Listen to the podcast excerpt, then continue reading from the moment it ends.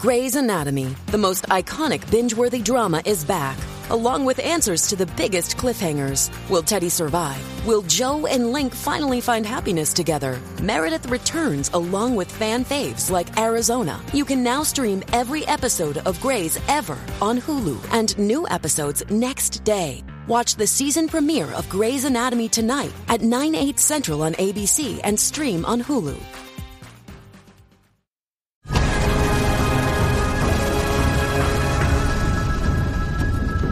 Estrellas de cine, felices trabajadoras de McDonald's y extraños dispositivos de tortura. Todo esto y mucho más nos ha traído de Brad en peor, Breaking Brad, que es mucho mejor título en el original, el segundo episodio de la segunda temporada de Loki que vamos a analizar entre este que os habla, CJ Navas y Juan Francisco Bellón. Juan, ¿cómo estamos?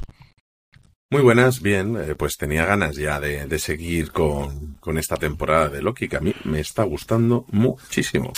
Dos episodios llevamos ya, cuatro hemos visto Juan y yo, que no contaremos nada, como mucho al final, como siempre, esos pequeños avances que hacemos de lo que podemos esperar del tercero, el episodio de la semana que viene, pero arrancamos como es siempre habitual en Universo Marvel, antes de pasar a analizar el episodio de la semana con actualidad Marvel, que tenemos alguna cosa interesante esta semana que comentar, Juan.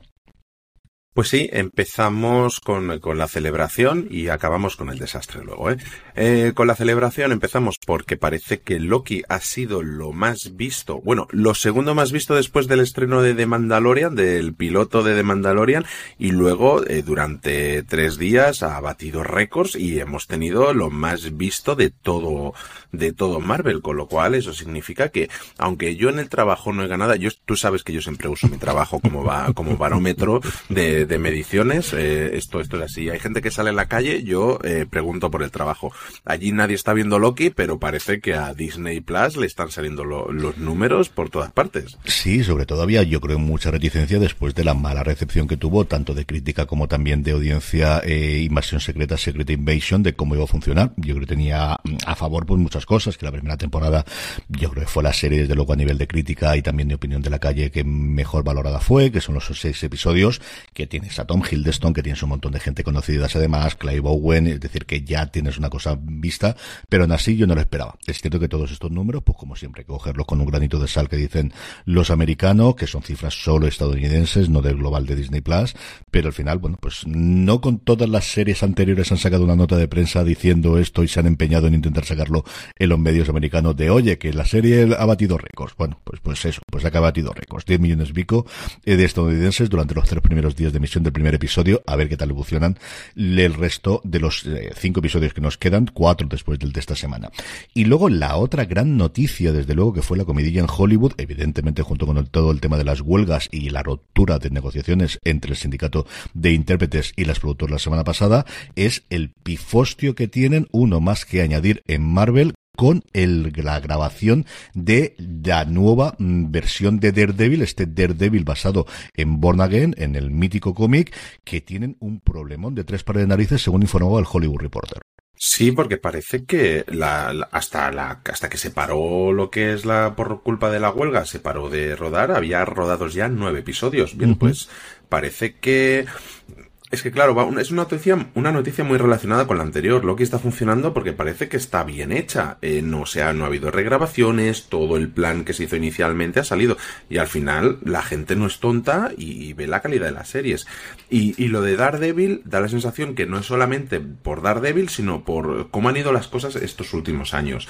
Y es que tenían grabados ya nueve episodios y se han cargado la serie. O sea, han cogido esos nueve episodios ya rodados y los han tirado a la papelera. Y no es que vayan a reiniciar la grabación de Daredevil, es que van a resetear la manera en la que hacen sus series de Marvel. Porque hasta ahora Claro, todo esto ha salido de rumores, de filtraciones, de, de mil y al final pues ya todo el mundo se hace eco de cómo trabaja Marvel las series y las películas. ¿Cuál es el problema? Pues que los guiones nunca acababan de estar bien acabados, de que había mil improvisaciones, de que a semanas, a pocas semanas de que se estrenara eh, Ant-Man Quantum Mania, volvíamos a tener regrabaciones porque se había decidido mm, cambiar otra vez el guion y así una y otra vez. Pues ¿qué pasa? Pues que nos llegaban cosas como Invasión Secreta, que veíamos dos episodios y estaban bastante bien, y luego el resto decías, pero este desastre, yo es que no lo entiendo por ningún lado. Y al final, pues, se ha decidido que a partir de ahora van a empezar a hacer las series como se hacen las series. Van a coger y van a coger una serie, una mesa de guionistas, van a hacer lo que es la Biblia, que es, digamos, el lo que es el guion entero, pues, y luego, pues, con toda la información añadida además, de personajes, de localizaciones, de todo, pues, lo que se hace con las series normalmente.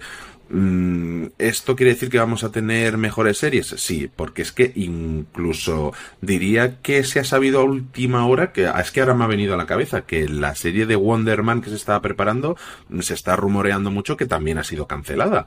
Entonces, veremos. A mí me parece un golpe encima de la mesa desde Marvel de decir, bueno, esto se tiene que arreglar de una puñetera vez. No puede ser que lo único que salga bien según el plan de rodaje sea Loki y al final, pues que las cosas se tienen que arreglar y, y que no se pueden hacer las películas igual que las series, porque al final estábamos teniendo mm, series Loki es la primera que tiene secuela y han pasado dos años y medio, con lo cual mm, es que cuesta mucho reenganchar a la gente. Parece que está funcionando, pero mm, da un poco la sensación de que ha sido un poco sorpresa también para todo el mundo. El análisis del Hollywood Reporter, que yo os invito desde luego que lo, que lo leáis, lo que cuenta es cómo eh, en septiembre dejaron marchar tanto a los guionistas principales, y esta es una de las cosas, es que ellos no tienen showrunners a día de hoy, tienen head writers, porque el encargado de la producción, igual que ha ocurrido con las películas tradicionalmente, es un ejecutivo. Alguien, o directamente Kevin Feige, o alguien del círculo más cercano que tiene él, que es la forma que tradicionalmente ha tenido de trabajar Marvel, que es vamos para adelante, con más o menos las ideas claras y con alguna parte de guion, pero vamos a ver diariamente qué es lo que recibimos, lo editamos y si es necesario volver a grabar de nuevo, volvemos a grabar y eso ha ocurrido con todas las películas, mejor o peor, que han salido del mundo de Marvel, que es una cosa absolutamente, para mí desde fuera, loca de trabajar, pero ahí tiene las, desde luego a los hechos me remito, es decir, han creado un imperio o un reinado. Precisamente esta semana, el pasado 10 de octubre, salió un libro que os recomiendo encarecidamente, yo creo que no tardará mucho en salir en español, que se llama MCU, el reinado de Marvel Studio, The Reign of Marvel Studio, o el reino de Marvel Studio, escrito entre Gavin Edwards, Dave González y Joanna Robinson, que es una, eh, yo la, la, escucho bastante en podcast de The Ringer, porque habitualmente hace House of Art junto con eh, eh, distinta gente que tenemos dentro de The Ringer, que sabéis que son muy aficionados a sus podcasts, en el que cuenta toda la parte del origen y se mete mucho en todo este proceso de Marvel. El libro es tremendamente fácil de leer, hay, sobre todo la época inicial de cuando se pone en marcha Marvel Studios y de todas las huida o la salida de la, de la quiebra de los años 90, a mí me pareció interesantísima. Pero como os digo, es que se han marchado estos, pero no son los primeros. Es que ya ocurrió en su momento con eh, Moon Knight, que se fueron tanto el creador del, del show, el creador de la, de la serie y el escritor y su director. Es que sí, Hulk en su momento lo desarrolló Jessica Gao y luego cuando entra la directora que es Coiro se va. Es decir, comentan muchísimas de estas cosas que es y al final reinventar la rueda, porque lo que parece al final es que van a tener un showrunner que sea un guionista y un guion inicial, un piloto escrito antes de dar luz verde y una Biblia, Juan, que es pues eso, reinventar la rueda a estas alturas del partido. Es que, es que es de locos, es al final también lo que, lo que están reclamando. Bueno, es que claro, muchas de esas reclamaciones es, es lo que ves dentro de lo que ha habido con la huelga de guionistas, que afortunadamente está acabado, ahora queda la de los actores. Pero es que, claro, empiezas trabajando de esta manera y bueno, pues por inercia sí que parece que las cosas salen bien, no paran de tener éxitos, pero claro, es que al final la pelota de producciones es tan gigantesca que no es lo mismo tener mm, antes una película al año, luego dos o tres, que más o menos si haces cambios de guion en la trama general de fondo, puedes ir variando sin que se note apenas, a tener en la cantidad de chorrocientas películas anuales, de no sé cuántas series, coordinar eso, es que vamos, yo me imagino a gente saltando de algún edificio, pues no, no, no, o sea, porque es que no me lo imagino. Del artículo en general, a mí lo que más me alucinó es la parte en la que dicen que de los episodios que llevaban grabados, lo que tenían al final era una serie procedimental de abogados en la cual Daredevil no salía con el traje hasta el cuarto episodio que me parece bien, pero que tú te enteres de eso cuando te ha gastado, no quiero ni saber la pasta, en rodar los nueve de los dieciocho episodios, es decir, no puede ser verdad, no me están contando esto, no puede ser cierto, mira que yo conozco forma de quemar el dinero, pero como estas, oye, y mira, la gente ha trabajado y ha ganado su dinero, es que me deja totalmente alucinado, Juan, o sea, es una cosa alucinante. Vicente Donofrio por su lado salía hablando, yo creo que no hay un charco en el que se meta diciendo de que esto es habitual y que son reshoots y que eh, no sabéis lo que es, que trabajar siempre es así, pero yo creo que está a nivel mm, nunca nunca, nunca, desde luego en televisión ni de coña. Yo digo que en cine no haya sido, como os digo, en todas las producciones de Marvel, pero en televisión, yo digo yo que no da tiempo a hacer estas cosas habitualmente nunca, pero que nunca, nunca. Hombre, y es que además con Daredevil estaban subiendo el nivel, porque no teníamos una serie de 6 o 8 episodios, teníamos, si no recuerdo mal, iban a ser 18. Es que, claro, es que es de locos, es como coger de dos, tres, cuatro temporadas y atarlas en una sola. Más añadir lo que venga de Echo, que a, veremos cómo ha acabado Echo.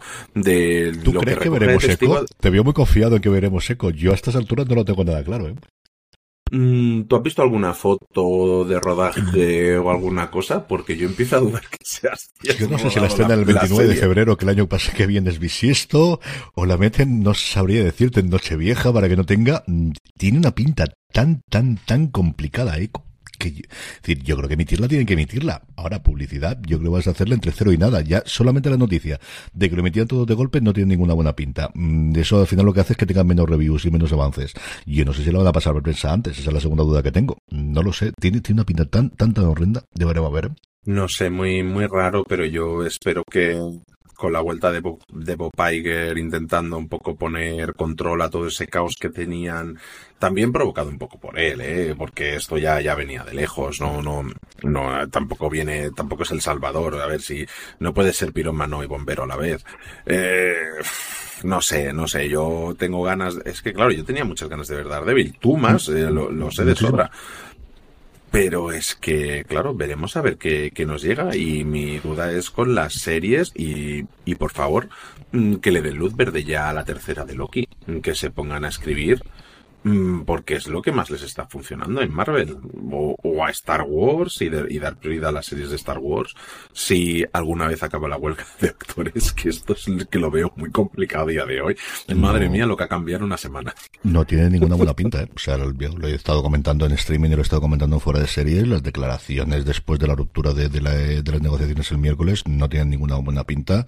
Sarandos estuvo el día siguiente en el, el, encuentro que organizó Bloomberg diciendo que le habían metido a última hora esto de aquí, los otros decían, pero que me estáis contando, que nosotros hemos metido esto, lo que hemos hecho es cambiar la propuesta inicial que teníamos nosotros porque no lo habéis pedido vosotros, que no lo sé, que estas cosas es como siempre, igual están negociando por la puerta de atrás y sale, pero las declaraciones públicas de estas son de hace seis meses, no de ahora. Es que a estas mm. alturas del partido y se llevan por delante, a nivel de televisión, es que se llevan por delante lo que iba a quedar de la temporada del al menos de las cadenas en abierto. Las plataformas, pues fuera de producciones internacionales, hoy mismo anunciaba yo el casting de un spin-off de Ley Orden canadiense, con actores canadienses para poder rodarse ahora y poder estrenarla en el principio del año que viene allí.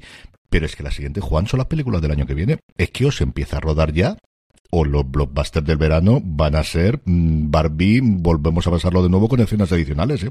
Que no mates más. No, yo, yo, me da la sensación de que en verano vamos a tener Dune y, lo que ha, y lo que se ha retrasado de esta temporada.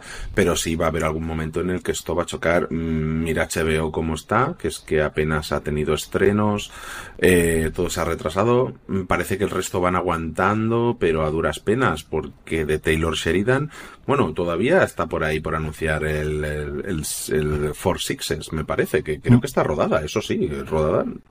No sé, ahora no, lo recuerdo, bien, pero bueno. estaba aquello. Tenemos ahora Bass es lo único que nos llega, pero sobre todo es que mm. Yellowstone la tienen parada. que es cierto que ahí además está el follón que tiene con su protagonista, pero con, eh, con este buen hombre que veremos a ver qué leche ocurre con todo esto con, yo me veo, pero... Yo me veo ya un rancho aquí en España y, siendo Resines quien interprete a capataz A Resines sabéis que lo tenemos en Serrines. Es que tú Imagínate, eh, guion de Taylor Sheridan protagoniza Antonio Resines. Ya Antonio me lo creo todo. Además, lo conocí en persona en, en Ávila hace unas, hace unos meses y qué tío más encantador y qué tío más agradable. De verdad, estaba allí encantado, encantado de, estar con todo el mundo. En fin, Juan, vamos para adelante que si no, no hablamos hoy de Loki y lleva tocando. Hablamos del segundo episodio de la segunda temporada de Loki, llamado en español de Brad en peor. La versión original o inglesa se llama Breaking Brad, que evidentemente, pues eso, sea a la frase hecha americana o evidentemente a día de hoy con la serie con Breaking Bad, pues tiene mucha más referencia. Está escrito de nuevo por Eric Martin, igual que el primer episodio, está dirigido por Dan DeLiu y su sinopsis oficial, eh, según Disney Plus, es con la AVT al borde del colapso temporal, Loki y Mobius no se detendrán hasta encontrar a Sylvie.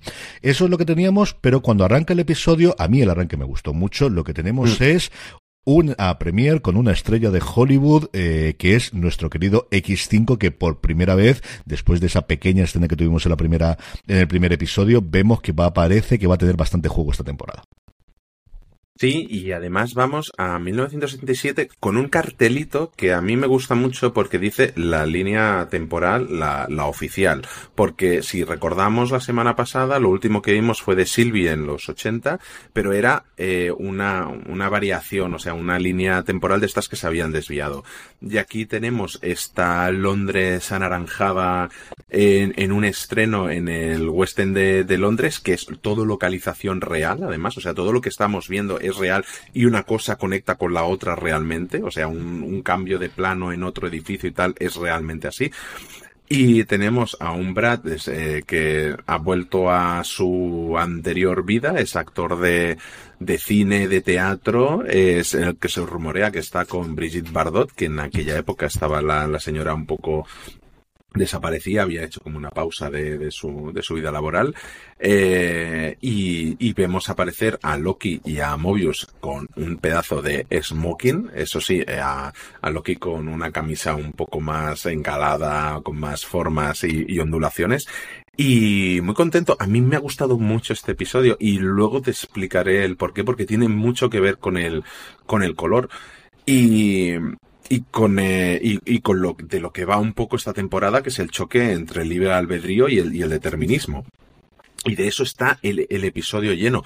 Vemos a, a Loki y a, y persiguiendo a, a, a, a Brad, incluso lo, lo, que te decía esto del color, eh, todo lo que está cercano al libre albedrío, a lo que quiere ser libre, se relaciona con el naranja en todo momento, y vemos siempre todo lo que va asociado con el determinismo al color verde. Por eso empezamos con este color naranja en el que Brad está en su preciosa vida de estrella en el que está libre es la, es, es la sensación y a la que vemos que Loki empiezan a perseguirlo, se me empieza a meter por callejones, esa luz cambia todo a color verde, eh, llegamos a un callejón habiendo pasado, no, eh, me parece que es eh, después, pasando por este callejón en el que está controlado y vemos a Loki hacer uso de su magia por fin, que siempre se agradece. Eso sí, un poco raro porque vemos las sombras como le salen los cuernos, pero Brad está de espaldas, o sea, solo lo está viendo Loki, eso y es.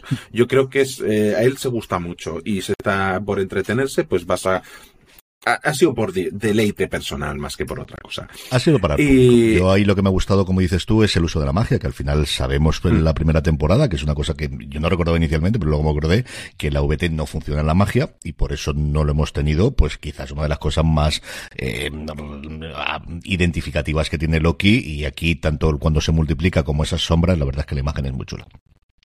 Sí, y luego vemos como Brad sale huyendo por también y, y Loki crea también esa, esa ilusión con todo lleno de gente, que vemos mucho, eh, mucho punk, o sea, eh, mucho estereotipo de, de, la época también, porque si no me equivoco, eh, lo he mirado antes, en el 77 fue cuando salieron álbumes icónicos de Clash, y, y, de London Calling, si no, si no me falla Yo la creo memoria sí. ahora mismo. De, no, perdón, los Sex Pistol, que se me, se me había ido la cabeza. Creo que son dos, dos eh, discos muy, muy importantes de, de, la, de la historia de, de Inglaterra.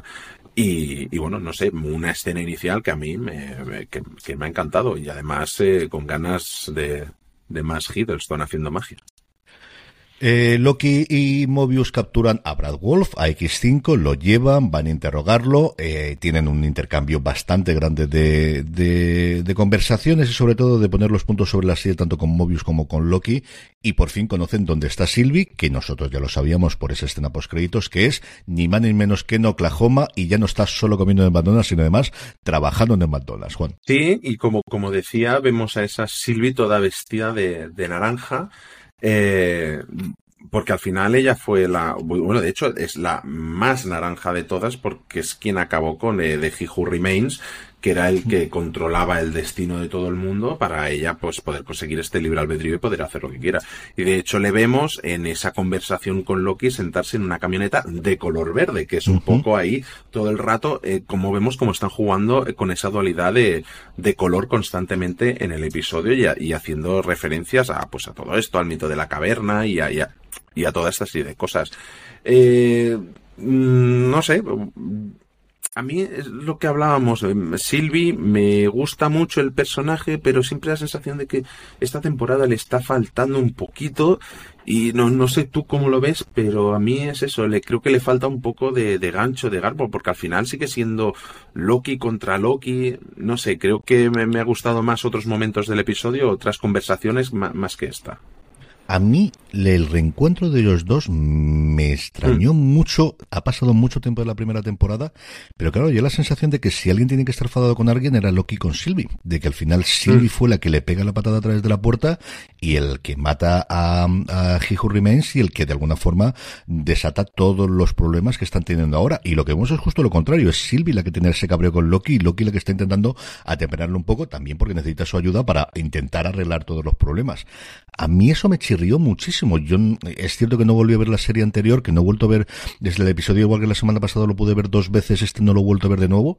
Pero eso es lo que recuerdo yo al principio de por qué está esta mujer tan absolutamente enfadada si ha hecho lo que ella ha querido. A mí eso no, no, no lo entendí, Juan. No, no, no, y al final, y tampoco acabo de entender ahí a Loki, porque al final él está enamorado de ella, ella no acabamos de saber si está enamorado de él, pero, pero es eso, tendría que, y tampoco enfadado, porque yo creo que Loki la, la perdona porque entiende en todo momento lo que, aunque él, él sabe que, se, que, se, mm. se, estaba equivocando o cree que se estaba equivocando, y, y sí, sí, es lo que decíamos la escena. Sylvie parece que está desubicada en todo momento en esta segunda temporada, y quizás no sé, igual se la podían haber guardado para, para el final de temporada o esos dos últimos episodios que todavía no hemos visto. Es cierto que nos falta por ver otra Sylvie, que es la que vimos en el ascensor, esa en la escena mm. mínima, más allá de la escena post-crédito, en ese momento del ascensor antes de que Loki desapareciera o fuese purgado en el primer episodio. Veremos esa Sylvie cuando la podemos ver a lo largo de la temporada. Y aquí lo que hacemos es volver a cómo están las cosas en la agencia temporal, en la VT o la VTA, si queréis las siglas eh, americanas, con ese otro personajazo, yo creo uno de los grandes aciertos de esta temporada, que es Ouroboros, que es OB, que está intentando reparar ese telar cuyo mm, que está mm, fuera de capacidad y que puede provocar la explosión de la VT y acabar con todo el mundo y a lo que llega a la conclusión es que necesita la ayuda de dos, de alguno de estos dos. Por un lado, o bien mis minutos, que sigue desaparecida y nadie sabe dónde está esta inteligencia artificial tan tan divertida y tan animada, o bien el aura de aquel que permanece, que evidentemente entendemos que puede ser la de él o de cualquier otra de las variantes de Kang, que al final entendemos que el aura será el mismo, aunque tampoco acaban de aclararlo del todo. No sé a ti, pero a mí es que cada vez que sale Obi me da una pena terrible, pero terrible, porque es en plan, sí, sí, yo, yo he escrito este manual, les entrega un manual que él dice que, que ha escrito en el que sale la foto de él, pero no lo conoce nadie, o sea, encima pobrecico está ahí desde el principio es, eh, como decía en el caso de Sylvie, era la más apegada al color naranja y en este caso Obi es el más apegado al color verde porque es el que necesita mantener el control de, de, todo en todo momento. También creo que el papel de Obi nos va a deparar eh, bastantes sorpresas de cara al final de temporada porque hay cosas que no me cuadran de su personaje que ha estado allí desde el principio. Y lo que decía eh, es que ni Mobius había leído el, el manual de... Nadie, nadie. No hace caso nadie. De usuario, nadie. Una persona, una persona que lo conocía y que, y que es fan de, de él, pobrecito mío. Pero, pero sí, al final, cada vez que sale él, es la sonrisa en la cara y, la tristeza de que pobrecito creo que tiene el, el, papelón más grande de toda la TVA, el que lo ha creado todo después de Miss Minutes, de Renslayer y, y toda, y el de He Who Remains, y luego mmm, tenemos ahí a, a, a, este pobre señor que cada vez que habla mm, desvela más cosas sobre el origen de este mundo, pero pero nadie se acuerda de él. Es que es muy raro que nadie se acuerde de él.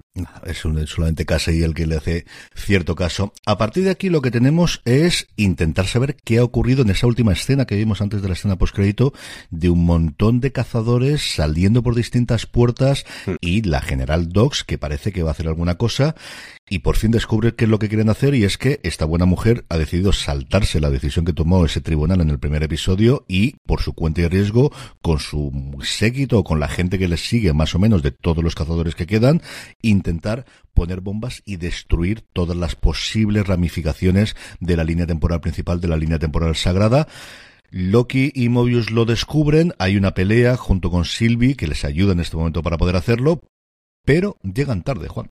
Sí, llegan tarde y me parece que al final lo que eh, se cargan las bombas es como un 33% de, de, de lo que son las ramificaciones de líneas temporales. Eh, me gusta mucho esa escena porque volvemos a ver a Loki y a Sylvie juntos usando la magia juntos y es que cuando están juntos son más destructivos porque al final es uno es parte del otro y, y, y consiguen potenciar todo su poder.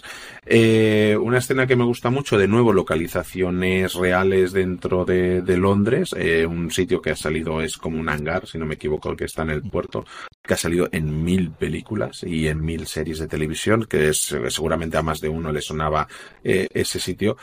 Y, bueno, eh, pues eso, eh, consiguen ponerle fin y pero consiguen luego, si no me equivoco, descubrir que Renslayer sigue viva y sigue viva en, en, una de esas ramificaciones que por suerte y para y para que la sama y, la, y para, para, que la trama siga adelante pues no no ha desaparecido no ha desaparecido. Y de todas maneras antes de todo esto, que nos hemos saltado, me parece, todo ese interrogatorio de Brad en la sala anaranjada y todo, en el que pone incluso a Loki y a Mobius contra las cuerdas y y uno de los momentos en los que más se habla sobre el determinismo contra eh, contra el libre albedrío, porque incluso le, le, pregunta a Mobius, dice, tú no quieres saber si eres feliz, o sea, algo que tan seguro estás aquí y ese tipo de cosas, que es cuando se van a comer de nuevo el pastel de Lima, ese pastel de, de color verde fantástico, y, y, en el que Mobius eh, reconoce que tiene un miedo atroz a encontrarse a sí mismo y descubrir que era que era feliz en, en otro sitio, que es, que, es, que es un poco el, el, mito de la caverna, que es lo que a todos nos ha quedado de la clase de filosofía, que porque mucho más a mí no me ha quedado. A mí me enseñaron todo esto del mito de la caverna, nos pusieron Matrix y, y, y poco más. Y, y, al final ese miedo pues de, de, de, volver a lo que es la caverna, que en este caso es la TVA, y traer ese conocimiento de fuera, que sería el descubrir que eres, que, es, que eres feliz en, en una, en, en, tu vida real y no poder seguir viviendo dentro de, de esa cueva, que es lo, lo, que, lo que ocurría en, en el mito. Sí, yo creo que ahí tenemos también la, la, cuando hablan inicialmente Brad de yo es que quiero estar viva. O sea, sí, que te, mm. tengo que salvar al mundo, lo que sea, ya, ya, pero esto es lo que me gusta a mí. A mí me recordó mucho porque estas escenas siempre me recuerdan mucho a la escena en la que está comiendo el filete Cypher en la primera Matrix, sí. en la que dice, me da igual si estoy perdón o no. Yo estoy comiendo este filete y soy feliz comiéndolo aquí dentro, ¿no? Y lo que ocurre después, bueno, pues me da exactamente lo mismo. Pero esta parte es lo que busco y es lo que quiero y, y con esta realidad me conformo en este preciso instante que de alguna forma es lo que tiene Mobius podría ser mejor, pues a lo mejor sí, pero, pero el filete de esta hora está muy rico. ¿Qué quieres que te diga? Y ayer no me lo estaba comiendo. El, luego hablamos de la parte de la tarde porque yo creo que lo tenemos aquí en los momentos favoritos y yo creo que es uno de los de luego que tuvimos los dos. El final del episodio tiene que rever con dos tempads, con dos de estos cachabaches y cacharritos que tienen a medio, es que más que móvil, a mí lo que me recuerda es a las antiguas Donkey Kong, a las antiguas mm, consolas de un único juego que tenía una pantalla. Game and Watch se llama. Claro que todavía tengo yo alguna por ahí. Antes del que llegase el Game Boy, yo recuerdo tener un par de Donkey Kong, una marrón oscura y otra marrón clara, y creo que no, no me acuerdo cuál más. Es a lo que más me recuerda cuando los abren. Hicieron una reedición hace el ¿Mm? año pasado o el anterior, si no me equivoco, de algún Zelda, de Donkey Kong y de, y de algún Mario, si no, si no me equivoco, que yo tengo algún conocido que creo sé, que se compró alguna.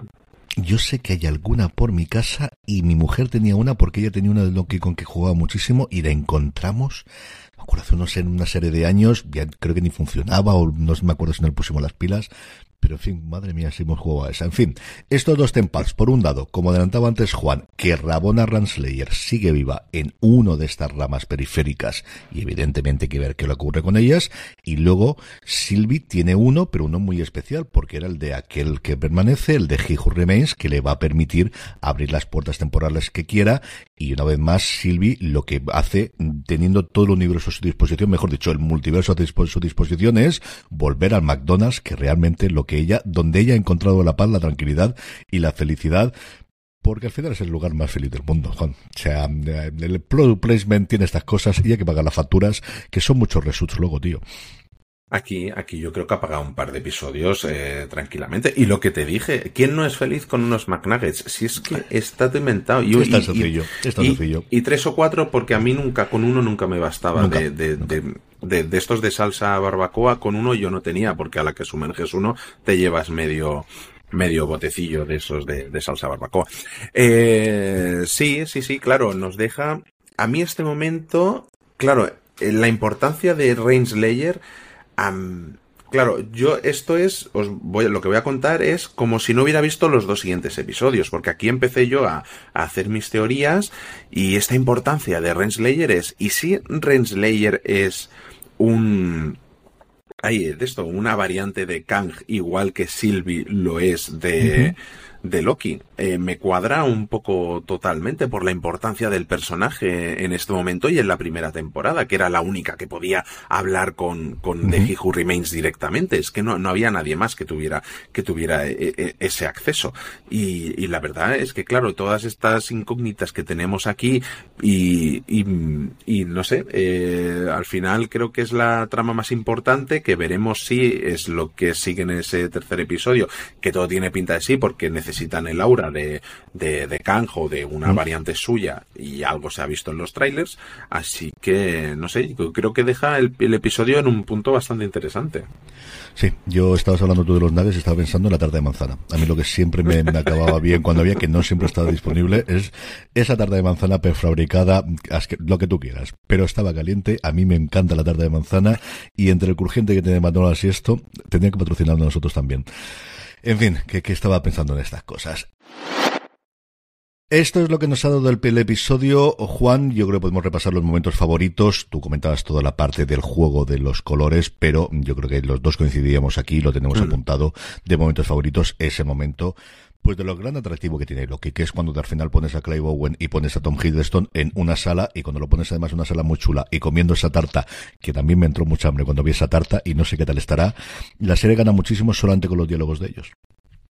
Sí, es que es un momento eh, muy, muy clave porque se vienen justo de haber hablado con X5 en esa sala en el que les ha ganado claramente la, mm. la, partida, porque a los dos los ha dejado bastante hechos polvos y eso que se, habían venido bastante arriba.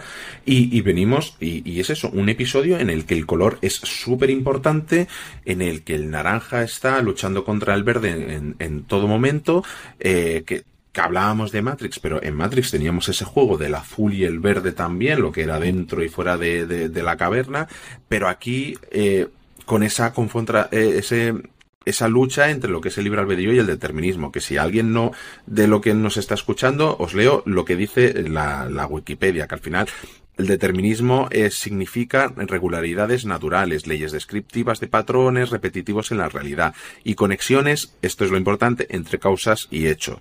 Digamos que todo viene determinado, todo viene prefijado, si has hecho una cosa antes, determinará lo que pasará después. Es como, pues, eh, lo, lo que es también, pues, eh, esto, cuando, te, cuando alguien te dice, perdón por, eh, por el, no, no saber explicarme mejor. Cuando alguien te dice, no, si, si tiene que pasar, pasará, como si ya estu como si alguien lo hubiera escrito. Todo está pues no, eh, claro, con lo que se lucha es con lo contrario, el libre albedrío, y es que tú eres dueño de tus decisiones y de tu futuro. Y en este episodio estamos constantemente viendo esto, empezando por esa Londres naranja que veíamos y cuyo protagonista era X5, que volvía a ser dueño de su vida, eh, con Sylvie también, eh, dueña de su vida en el McDonald's, Opuestamente tenemos a Mobius y Loki que lo que están intentando es controlar la situación de nuevo. Tenemos al personaje de Obi que también está intentando controlarlo de nuevo. Tenemos a B5 que está ahí a medias entre estas dos cosas que parece que nunca acaba de estar en un color o en otro. Y luego tenemos unos escenarios, lo que decía, totalmente naranjas cuando eh, alguien está ganando la partida de un lado, cuando se salen de esa sala anaranjada en la que está allí X5 y se van a esa sala de color verde llena de pasteles de color verde porque están las paredes llenas y en ese momento de reflexión que creo que es el mejor momento del episodio en el que Mobius dice que, que tiene miedo de conocer lo que él sería fuera de allí porque no podría volver a trabajar allí dentro, no podía, no podría volver a estar con esa información en su cabeza sabiendo que tiene una vida en la que es feliz fuera de allí. A mí me encantó la escena y de verdad que he estado buscando que en algún momento le preguntasen, es cierto que con el rollo de la huelga más complicada, a qué sabía la tarta. Porque no sé si se la pudieron comer. Es que es un color fluorescente tan extraño. Sí, tiene toda la pinta, pero en un color.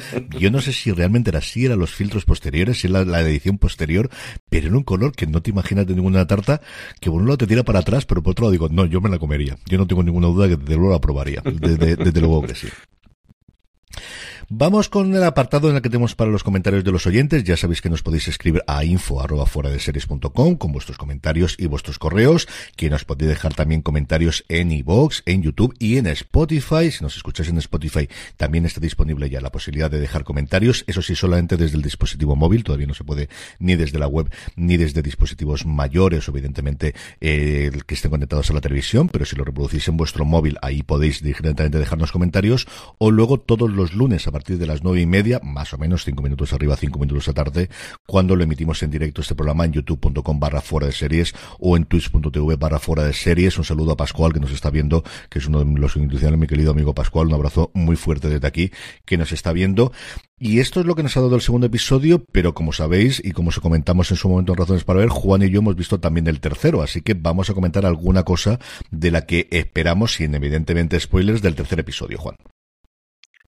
Sí, al final Claro, no, no quiero contar ningún spoiler, pero al final es lo que ya se ha visto eh, entre lo que necesitan, que es eh, una copia de, de Kang, una variante, y lo que se ha visto en los trailers, pues yo creo que está un poco claro lo, lo, que, lo que vamos a ver. Y de cara al futuro, un lío bastante gordo. Eh, yo creo que el, el, de la semana que viene va a gustar mucho. No sé tú qué sí. opinas, pero yo creo que es de los que más van a gustar.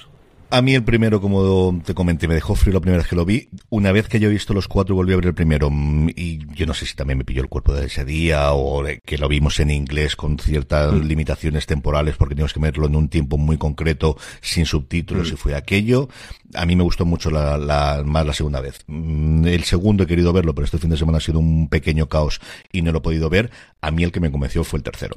Y me convenció por varias razones, por personajes que aparecen, algunos nuevos, algunos antiguos, por interpretaciones de los personajes, nuevamente tenemos maravillosas, y luego por, eh, nuevamente, el, aquí lo que tenemos, más allá del juego de colores que comentaba Juan a nivel de producción es el ya no estamos en la pandemia y podemos hacer cosas muy a lo grande. Y esa es una cosa que comentamos Juan y yo en el tercer, en el Razones para Ver.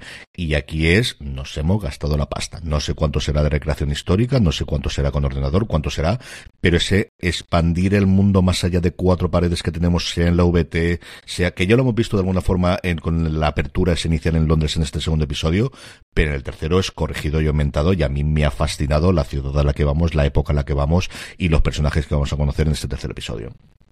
Sí, es que es lo que, lo que hemos dicho ya en varios episodios. Eh, veníamos de Invasión Secreta, que creo que ya se había rodado mm, sin tantas Mm. restricciones de COVID.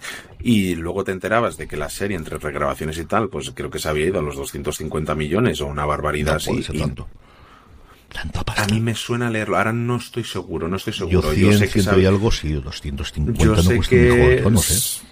yo sé que se había ido a una burrada de dineral eh, por problemas con regrabaciones sobre todo y rehacer mil cosas. Es lo es, es lo último que leí. Ahora no Mm. recuerdo si era un rumor o fue o fue noticia confirmada. Pero claro, mm, el dinero no se veía de la misma manera y aquí estás viendo la serie y lo estás viendo por todas partes, pero es que es por todas partes y da gusto verlo.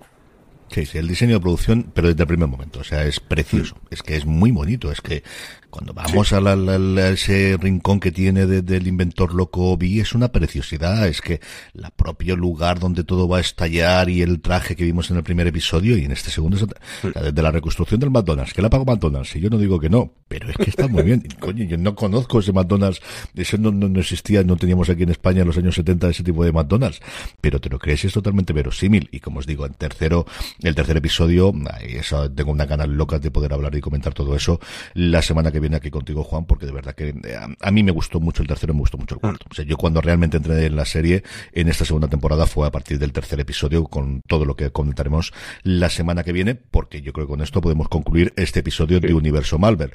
Volvemos como siempre el lunes que viene, si nos queréis seguir en directo a través de youtube.com barra fuera de series o twitch.tv barra fuera de series, a partir de las nueve y media de la noche, hora peninsular española.